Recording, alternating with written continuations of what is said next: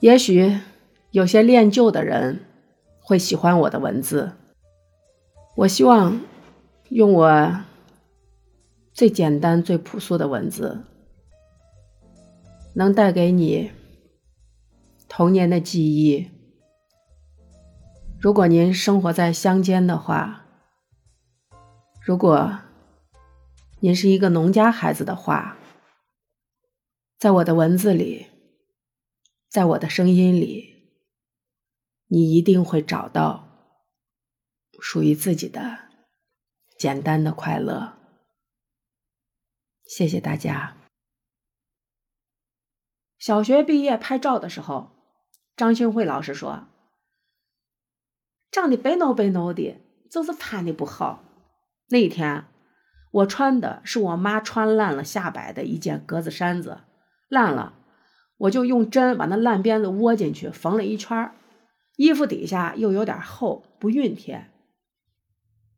白敏他妈有一回给他的三个孩子试新衣服，哥哥穿了一个军装样子，白敏穿了一个毛衣外套，亮黄亮黄的。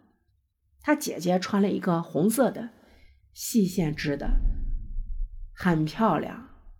白敏他妈说：“阿丽长得像个城里娃。”白孬白孬的，俺白面惨的像个城里娃。袁斌他妈就问我：“阿丽，你妈一天都给你吃啥呢？把你吃的跟白杨面一样的，白的很。”下面这段文字呢，写的时间是二零二一年十二月十六日，后续是关于叶小军的后续。有一天一大早，艾弟给我发了个短信，哦，不，发的是微信。我看到他的内容，第一条是为了搭讪，说：“我看到你儿子上高一了。”紧接着是一条：“我要告诉你一个不好的消息。”我回过去了，估计他也忙，回复我挺慢的。我问。咋回事儿？之后他回复我：“叶小军走了。”我当时还在纳闷儿，走了是什么意思？去哪儿了？然后他告诉我：“死了。”实际上，对于这个人，我小时候我们一块玩过，呃，我们互相借书。他也爱来找我，我也爱来找他。但是后来呢，我是心里不大喜欢的，因为我们上一次同学聚会的时候，他在酒桌上的表现，脸喝的煞白，而且没一点节制。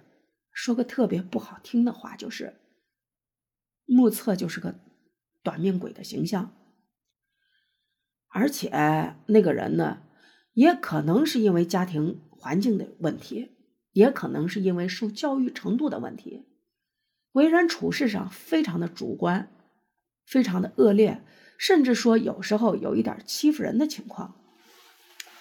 记得我们那个发小那个同学群里，有一次他在里面骂叶永辉，那也是我们发小之一，他们其实可以说是本家子，小的时候。可能是他欺负人家欺负惯了，但是现在几十年都过去了，大家都已经成家立业了，有自己的事业，有自己的家庭，见面应该是很亲切的，在我觉得，但是呢，可能是他小时候欺负人欺负惯了，人家回去了之后进村没有理他，他就在群里对人家谩骂诅咒。